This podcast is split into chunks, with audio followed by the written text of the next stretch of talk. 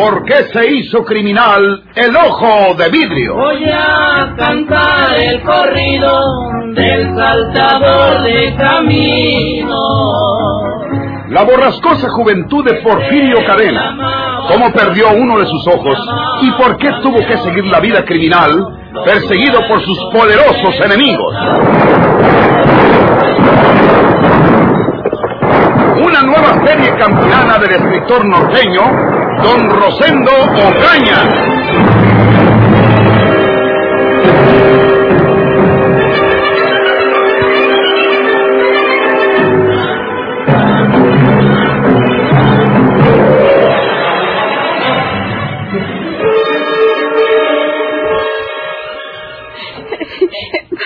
¿Para dónde llevan a mi hermano Porfirio Rafaelita? Lo van a matar. No, María de Jesús. Octavio va con los asentados. No podrán hacerse justicia por ellos mismos. Tendrán que entregarlo a las autoridades para que lo juzguen de acuerdo con la ley. Pero quién sabe qué va diciendo don Florencio Peña cuando se fueron. Lo quieren colgar. No, no lo creas. Lo van a llevar para entre el monte para colgarlo. Octavio no se los permitirá. En la junta que tuvieron los hacendados y los mineros en la casa de don Florencio, a la que invitaron a Octavio, acordaron que mi esposo se encargaría de detener a Porfirio si venía por aquí por el pueblo, como lo suponían todos, así como encargarse también de dirigir la persecución de Andrés Ausón. Así es que tienen que escuchar a Octavio, y él no les va a permitir que cometan la salvajada y ajusticiar con sus propias manos a Porfirio. Para eso es la justicia. Tienen que juzgarlo de acuerdo con la ley. Si lo hubieran agarrado peleando, cambiándose disparos, luchando enfurecidamente, tendría razón para violentarse. Pero a sangre fría no. No te preocupes, María de Jesús. Don Florencio Peña es muy malo. Nunca nos ha querido a nosotros. Y don Pedro Reyes también. Ahora verás cómo ellos van a querer que cuelguen a Porfirio. Pero Octavio los convencerá de que no deben hacerlo. Tranquilízate. Tú estás enferma. No debes agitarte demasiado. Nada le pasará a Porfirio. Dios lo quiera.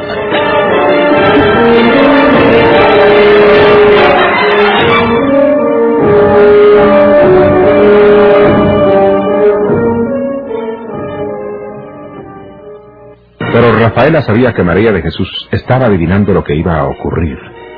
Ella trataba de disimular, pero en su interior estaba segura de que los hacendados tratarían de nulificar la autoridad de que había impuesto a Octavio para hacerse justicia por sus propias manos. Rafaela no hallaba qué hacer. Le hubiera gustado correr al lado de su esposo, ayudarle en la discusión que sostendría con los hacendados, imponer su influencia de mujer y su inteligencia en evitar el sacrificio a sangre fría. Pero luego recordó que Porfirio la había amado, y todo el pueblo lo sabía. No pensarían que quería salvarlo porque aún lo amaba. Este escrúpulo la contuvo. Además, María de Jesús vigilaba todos sus movimientos. La seguía con miradas llenas de ansiedad para donde quiera que se dirigía. Rafaela tuvo que quedarse a su lado. Después de desesperados esfuerzos de Octavio Carrión, en los que empleó toda su energía de hombre y de soldado, y todos los recursos de su convicción, los hacendados aceptaron que Porfirio fuera conducido a la villa para ser encerrado en la cárcel de allí, mientras se avisaba a Monterrey que viniera una escolta por él. Sin embargo, los hacendados se secreteaban por el camino, quedándose algunos tras del grupo, conferenciando peligrosamente mientras Carrión cabalgaba al lado de Porfirio, quien llevaba atadas las manos junto a la cabeza de la silla.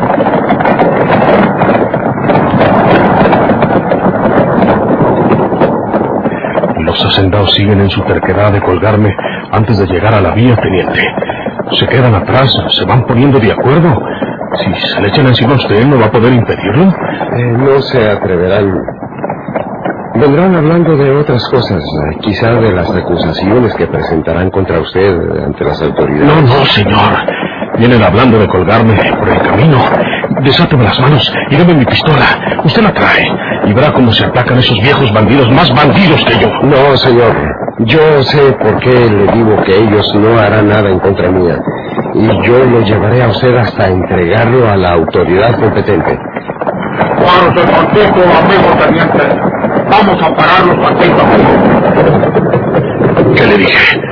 Aquí es donde. Ya que hay el bandido ese, que lo vigilen los compañeros. Venga usted para acá tantito, teniente. Queremos hablar con usted. Desáteme las manos y deme mi pistola. Yo sé lo que le digo. Voy a hablar con ellos. No trate de hacer nada, porque entonces sí no respondo. ¿De qué se trata, Florencio? Ya vamos a llegar a la villa. En media hora más estamos allí. Estábamos hablando del asunto aquí, don Pedro y yo, que somos los más adoloridos. Mire, teniente, ese desgraciado asesino nos ha robado a nosotros como no tiene idea ya. Una nochecita se apareció en la mina de nosotros y él robó al pagador más de tres mil pesos, señor Carrión.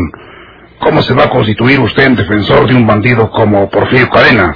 Yo no lo estoy defendiendo. Pero pues, no nos deja echarle la riata en el pescuezo. A la mala hierba hay que arrancarla de raíz, teniente. ¿Para acá llevamos piedras para el cerro? ¿Para acá llegamos un criminal más para Monterrey? Donde tiene la penitenciaria llena de criminales. Es que colgar a este hombre en estas circunstancias equivale a un asesinato. Nos colocaríamos entonces a la misma condición de él y sobre nuestras conciencias pesaría la culpa de haberle arrebatado la vida a un ser humano. ¿Ser humano? ¿Es un ser humano el que mata a gente inocente a diestra y siniestra, señor Carrión? Usted debe darse cuenta de que ya es de los de nosotros, que usted representa el capital y los intereses de su esposa. ¿Quién mató a Ricardo Guzmán? No lo mató ese ojo de vidrio. Desgraciado y felón. Eso no pasó a sangre fría, señores. ¿Cómo que no pasó a sangre fría, señor teniente? Pues no le hizo firmar un documento en el que le dejaba la herencia al hijo de su hermana como si fuera de él. Ese matón le quitó la vida a Ricardo a sangre fría y encima mismo la vamos a colgar nosotros. No, señores. Aunque usted no lo quiera. Usted no se meta. Déjanos a nosotros. Nadie se mueva. Al que se atreva a hacerle daño a este hombre, lo mato. Ustedes mismos, los hacendados y mineros, me encargaron de la detención de Porfirio Cadena. Pues bien, aquí lo tengo preso y lo voy a entregar a las autoridades. Como debe ser. Si ellas lo quieren colgar, que lo cuelguen. Pero ya será con la intervención de la ley. Usted está loco, teniente Carlón. ¿Se pone usted de parte de un asesino y ladrón como Porfirio Cadena? ¿Se arrepentirá usted de haber hecho esto, señor Carrión? Les aconsejo que no me sigan. Si quieren acudir ante la autoridad para acusar a este hombre, desde mañana pueden hacerlo.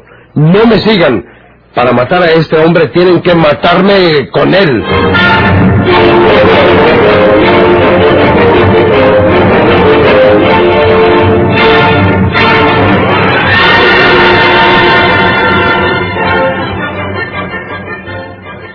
Ya no hubieras venido a verme, María Inés. Merezco que me dejen sola. No, ¿por qué? Tú no tienes la culpa de lo que ha pasado. ¿Y quién puede ver por ti sino yo, que soy tu única pariente? Donde quiera que estés, quedaré pendiente de ti. Gracias, María Inés. Aquí no leo los periódicos. ¿No ha salido nada de Porfirio? No se dice nada de él. No, yo me he estado fijando, pero no ha salido más noticia que la que dice que no murió en la sierra y que relata lo sucedido aquí. Solo Dios sabe lo que será de Porfirio. Por más que quiero olvidarlo, sigue aferrado a mi pensamiento y no me deja tranquila. Parece que se detuvieron unos pasos junto a la puerta. Sí.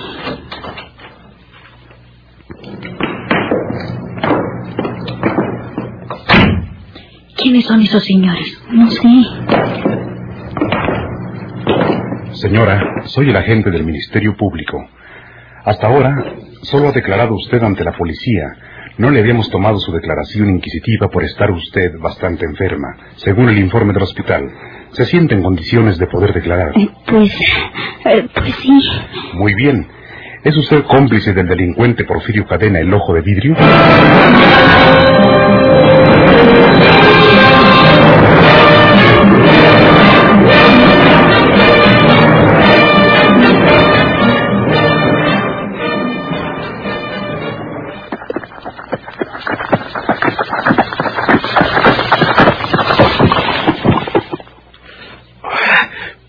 Favor, desáteme las manos, teniente. No. ¿Cree usted que voy a huir después de lo que ha hecho por mí, salvándome de morir ahorcado por los hacendados? Pero ya me duelen mis muñecas de venir amarrado. No hay necesidad de esto. Yo voy con usted hasta donde me lleve. Le debo la vida. Usted puede disponer de la mía como quiera. Mm, está bien. Voy a desatarle las manos. Acérquese. Ya con mis manos libres, yo sé lo que tengo que hacer.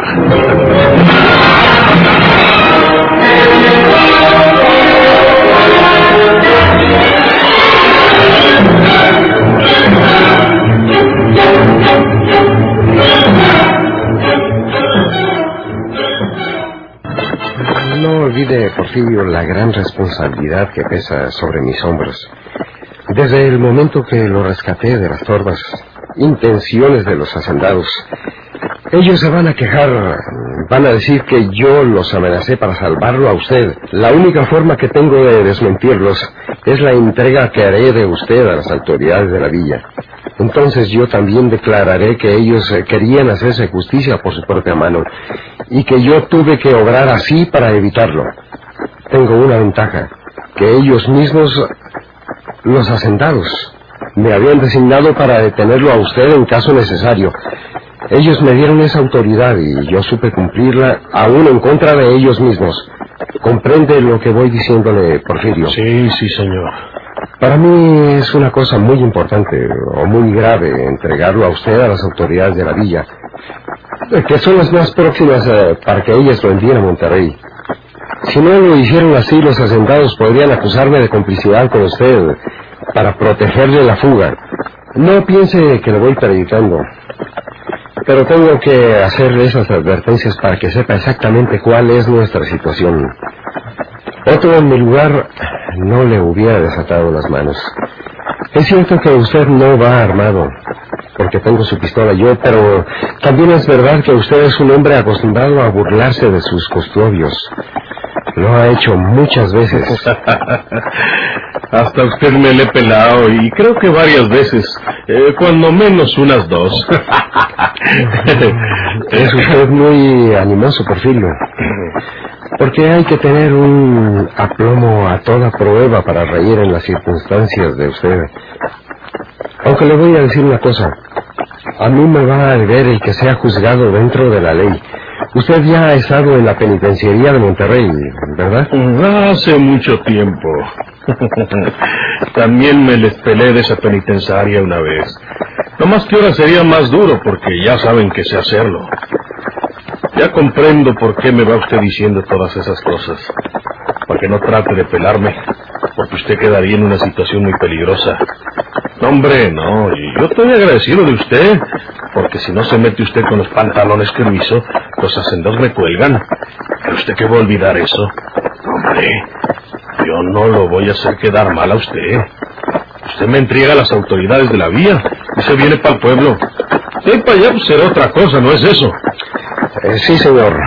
Una vez que yo lo entregue a las autoridades de la villa y que me regrese, lo que haga usted ya no tiene relación conmigo.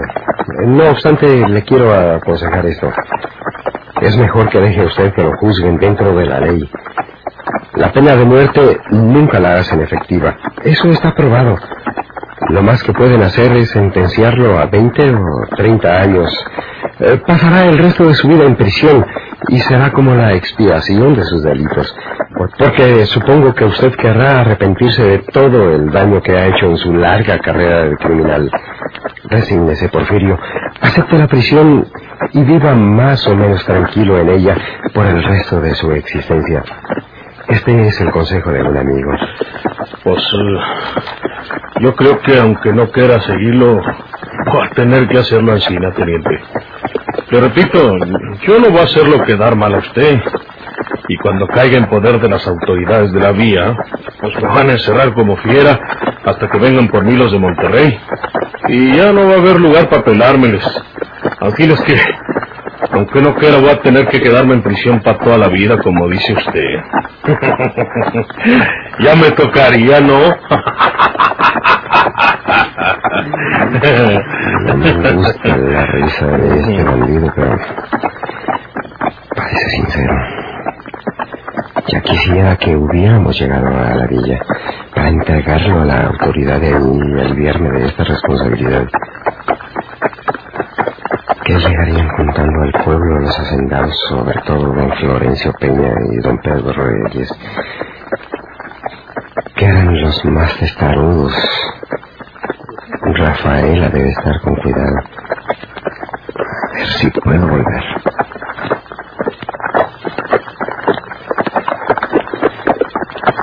¿Qué irá pensando este? Ya muy poco rato para ver la luz por cuarterones, teniente. Ahí está ya la vía. Ya vamos a llegar.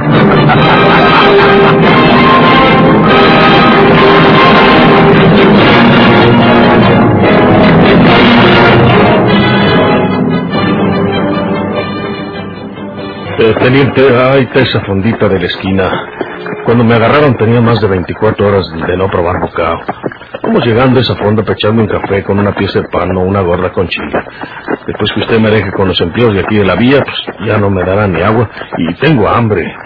¿Se va a portar eh, como los hombres? ¿Cree usted que va a ser capaz de hacerlo quedar mal, teniente? Le debo la vida a usted. Lo autorizo para que si trato de juirme un balazo con mi propia pistola. Ah, está bien. Vamos a llegar a esa fonda. Yo también tomaré un café negro. No se identifique con nadie, no converse con nadie, ni le salude a nadie. ¿Me entiende? Sí, mi teniente. Si yo nomás quiero comer algo. Gracias por habérmelo concedido.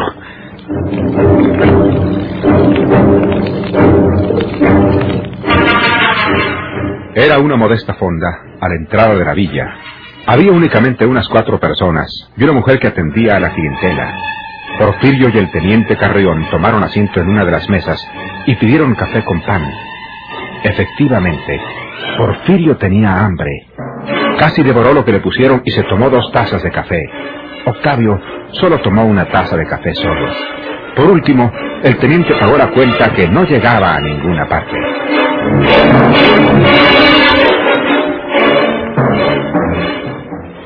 Bueno, vamos a llegar. ¿O quiere alguna otra cosa?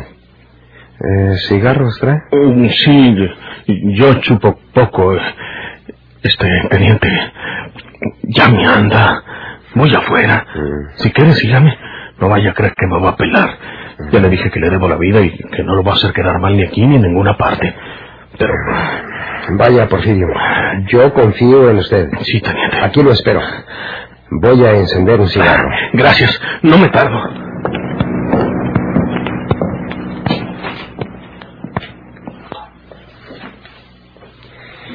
Es noble este bandido. Por dentro de la chaqueta me da la impresión que lleva algo mm, cosido o prendido. Quién sabe si sea dinero. Este robó bastante en la región, sobre todo a los mineros. Esos billetes debe traerlos en alguna parte escondidos, de alguna manera ocultos eh, por dentro de la chaqueta. Quizá no va afuera nomás a lo que dicen. Irá también a enterrar ese dinero, con la esperanza de escapar algún día y venir a buscarlo. O de avisarle más tarde a su hermana para que ella lo busque y lo guarde. Es mejor que así sea y no que se le hubiera ocurrido confiármelo a mí. Porque ya sería complicarme con él en cierta forma.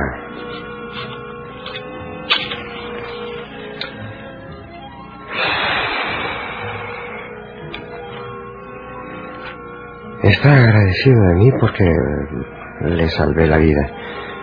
Si no lo protejo tan a tiempo, don Florencio y don Pedro, ayudado por los otros, me lo quitan y lo cuelgan. Por eso dice que no me hará quedar mal, porque me debe la vida. Vive todavía, gracias a mí. ¿Qué? Ese caballo errado parece de los que traemos. No puede ser. Voy a asomarme. Maldito hipócrita. Es él. Se llevó el mejor caballo. Si lo alcanzo, lo mato.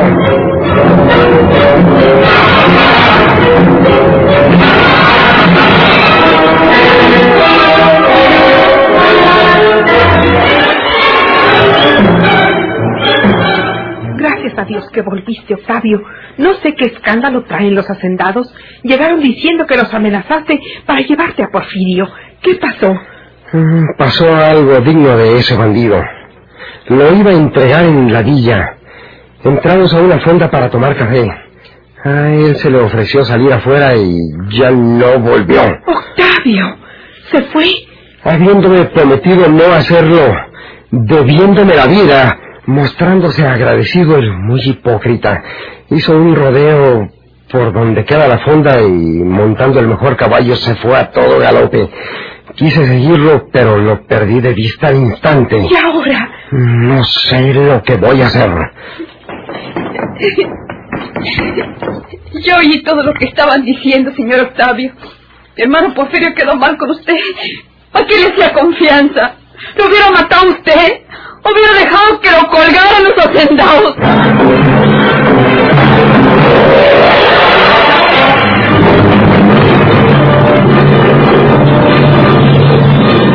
¿Por qué se hizo criminal el ojo de vidrio?